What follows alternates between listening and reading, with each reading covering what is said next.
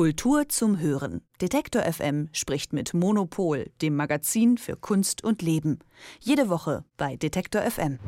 Am Montag wurde ein Video veröffentlicht. Zu sehen ist Bundeskanzler Olaf Scholz, der sich an uns, also an die Bürgerinnen und Bürger wendet und über eine Bedrohung spricht, nämlich die AfD. Und er fordert in diesem Video auch ein Verbot der Partei.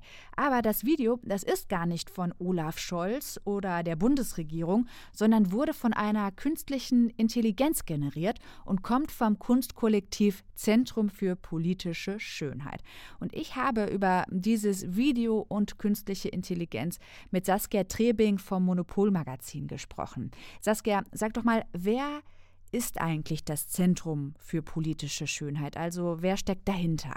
Also dabei handelt es sich um eine Gruppe, die jetzt bei uns meistens unter dem Begriff Kunstaktivismus läuft. Also es ist ähm, eine Gruppe, die sich dem Medium der Performancekunst bedient, ähm, aber wirklich auch sich selber als politisch-aktivistisches Kollektiv versteht. Also die Genres sind da so ein bisschen vermischt und es gab in den letzten Jahren ja immer mal wieder relativ spektakuläre Aktionen. Zum Beispiel haben sie eine Nachbildung des Holocaust-Mahnmals von Berlin äh, aufs Nachbargrundstück von Björn Höcke gesetzt und damit eben darauf angespielt, dass der ja gefordert hat, es müsse eine erinnerungspolitische Wende geben und es sei ein äh, Mahnmal der Schande in Berlin.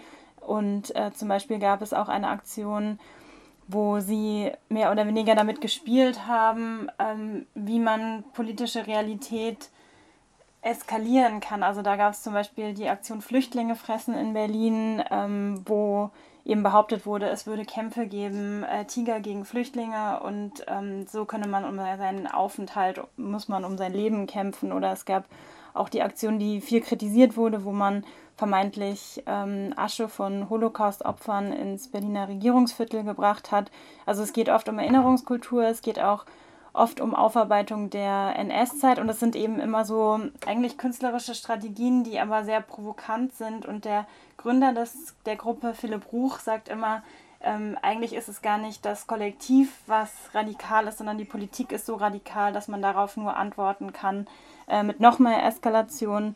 Und äh, insofern ist es ein relativ umstrittenes Kollektiv auch, aber eben auch Aktionen, die sehr viel Resonanz erzeugen. Ja, es ist ja tatsächlich eben auch ein, einfach ein wichtiges Thema, ne, was dieses Kollektiv da auch behandelt. Es ist halt nur die Frage, ist das wie so in Ordnung. Bei dem Video zum Beispiel, ich finde, das wirkt wirklich sehr, sehr echt auf den ersten Blick. Ne? Also wenn jemand sich vielleicht nicht so mit KI auskennt oder so und das sieht, könnte die Person schon denken, hey, das ist echt Bundeskanzler Olaf Scholz, der da im Studio ähm, mit Reichsta Reichstagsgebäude im Hintergrund steht und eben über die AfD und die Verbrechen spricht. Ähm, das ist ja auch so ein bisschen die Gefahr der KI, oder? Also wie siehst du das? Darf Kunst das eigentlich? Ähm, also ob sie es juristisch darf, ist äh, eine Frage, die im Moment ungeklärt ist. Also soweit ich weiß, gibt es auch ähm, da gerade Bestrebungen der Bundesregierung, dass man eben keinen Avatar von ähm, Olaf Scholz benutzen soll. Also der Regierungssprecher hat sich auch stark dagegen ausgesprochen in der Bundespressekonferenz und auch auf X,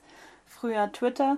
Aber ähm, wenn man sich vielleicht das Video nochmal anschaut, dann ist es tatsächlich so, dass es einen relativ guten Stand von künstlicher Intelligenz abbildet. Also man sieht schon, dass zum Beispiel manchmal die Bundbewegungen so ein bisschen mechanisch sind und es gibt auch so ein paar Aussetzer in der Stimme, die einem schon sagen kann, dass da vielleicht irgendwas nicht so richtig stimmt. Aber ich denke schon auch, dass es Teil der Strategie ist, eben genau solche Fragen aufzuwerfen. Und ich finde es auch wichtig, dass man darüber diskutiert, weil ja eben ähm, solche Deepfakes auch immer mehr eine Rolle spielen würden. Was ich dabei interessant finde, ist, dass in diesem Projekt ja mehr oder weniger Fiktion eben durch KI erstellte Inhalte mit realen Beweisstücken vermischt werden. Also es gibt ja zu dieser Aktion auch eine Website, wo man Hinweise geben kann, wo auch schon Hinweise gesammelt wurden auf Aussagen von Mitgliedern der AfD, die als verfassungs feindlich vom Zentrum für politische Schönheit eingestuft wurden. Also das ist natürlich keine juristische, keine wasserdichte Einordnung, aber erstmal der Verdacht, es gibt diese Äußerung und die könnten verfassungsfeindlich sein und damit eben strafrechtlich relevant und auch für ein vermeintliches, mögliches Verbotsverfahren interessant. Und da will ja eigentlich das ZPS wirkliche Beweise sammeln, also will mit Fakten arbeiten und gleichzeitig arbeiten sie aber mit dieser KI-Fiktion eines Kanzlers, der dieses Verbot fordert. Insofern werden da die Realitäten äh, sehr stark vermischt, was dann, ähm, finde ich, auch so ein bisschen verwirrend ist, was dieses Projekt eigentlich will. Will es irgendwie tatsächlich politische Argumente sammeln? Will es eine politische Diskussion loslösen oder will es eben über die Gefahr von Fake News sprechen oder will es zeigen, wie einfach ähm, man inzwischen auch politische Inhalte manipulieren kann? Will es diese Eskalation, um eben zu sagen, die Bundesregierung, die echte, in Anführungszeichen, Bundesregierung tut viel zu wenig und es gäbe eine alternative Realität?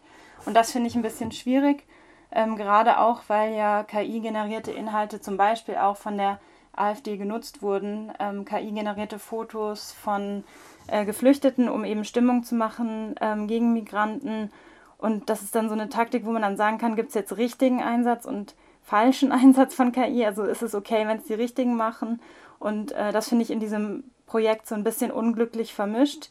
Und äh, darin sehe ich dann auch so ein bisschen die Gefahr, dass dann jeder selbst für sich entscheiden kann, wer denn die Richtigen sind, die das jetzt dürfen. Mhm. Du hast aber ja auch ähm, beim Kollektiv nachgefragt, ne? was ähm, sie zu dieser Aktion sagen. Genau, es gab die Antwort von einer Sprecherin und ähm, das ist natürlich dann auch orchestriert, weil man sich natürlich so eine äh, Strategie auch vorne, äh, vornherein überlegt, die sind ja auch ein sehr professionell arbeitendes Kollektiv, auch schon mit viel Medienerfahrung. Und dann hieß es dann, also für uns ist das auf jeden Fall der richtige äh, Kanzler Scholz. Wenn da noch draußen ein anderer rumläuft, der nichts tut gegen die AfD, dann könnte das eine Fälschung sein. Also auch das treibt dieses Spiel so ein bisschen weiter. Und dann hieß es aber auch, möglicherweise könnte es aber auch den Stand der künstlichen Intelligenz heute abbilden. Also es wird daraus schon auch deutlich, dass das Zentrum für politische Schönheit selber sich auch dieser Tragweite von diesem Video bewusst ist und eben auch weiß, dass es so eine Diskussion auslösen wird über den Einsatz von KI. Auf der Homepage des ähm, Kollektivs gibt es auch die Möglichkeit, dass man sich von Politikerinnen und Politikern, zum Beispiel der AfD, von Alice Weidel, Björn Höcke, äh, die Definitionen von Demokratiefeindlichkeit oder ähm, Holocaust vorlesen lassen kann. Genau, auch da wird ja die KI wieder für so eine Art Fiktion benutzt, wobei diese Stimmenimitation inzwischen auch nicht mehr so besonders ist. Das hat man ja inzwischen auch bei bei Navis zum Beispiel, dass man sie sich mit prominenten Stimmen vorlesen kann. Was dabei eben interessant ist, ist, dass es wieder diese Vermischung gibt. Also einmal diese fiktiven äh, Tonaufnahmen von AfD-PolitikerInnen, die sich selbst sozusagen ihre eigenen Vorwürfe vorlesen. Und dann gibt es aber eben auch gesammelte Soundfiles auf der Website, die beweisen sollen, dass eben reale AfD-PolitikerInnen ähm, verfassungsfeindliche Äußerungen getätigt haben. Und auch da findet wieder so eine Vermischung statt. Und dieses äh, diese Bilder von ähm, den PolitikerInnen hinter Gittern, also Alice Weidel oder Björn Höcke zum Beispiel. Das stand auch ähm, vor dem Kanzleramt so eine Bildwand davor. Und äh, das hat mich so relativ unangenehm daran erinnert, dass es zum Beispiel in der Trump-Kampagne ja auch diese Forderung der Inhaftierung von Hillary Clinton gab. Und äh, dass es genau solche ähm, KI-Bilder auch damals gab, noch nicht in der Qualität, teilweise waren es auch Fotomontagen, aber dass eben diese Motivwelt ähm, sehr anfällig für verschiedenste politische Agenten ist. Und das ist vielleicht, wenn man es produktiv sehen möchte, dann ist es eine Möglichkeit, eben genau über diesen Einsatz von ähm, KI zu sprechen. Und ich finde, das ist auch die Aufgabe der Kunst, das zu tun und eben das auch zu hinterfragen, was in so einer Bildwelt passiert. Aber ob es in dem Fall so wirklich produktiv ist, bezweifle ich ein bisschen, weil es eigentlich dann im Endeffekt AfD-Strategien nachahmt.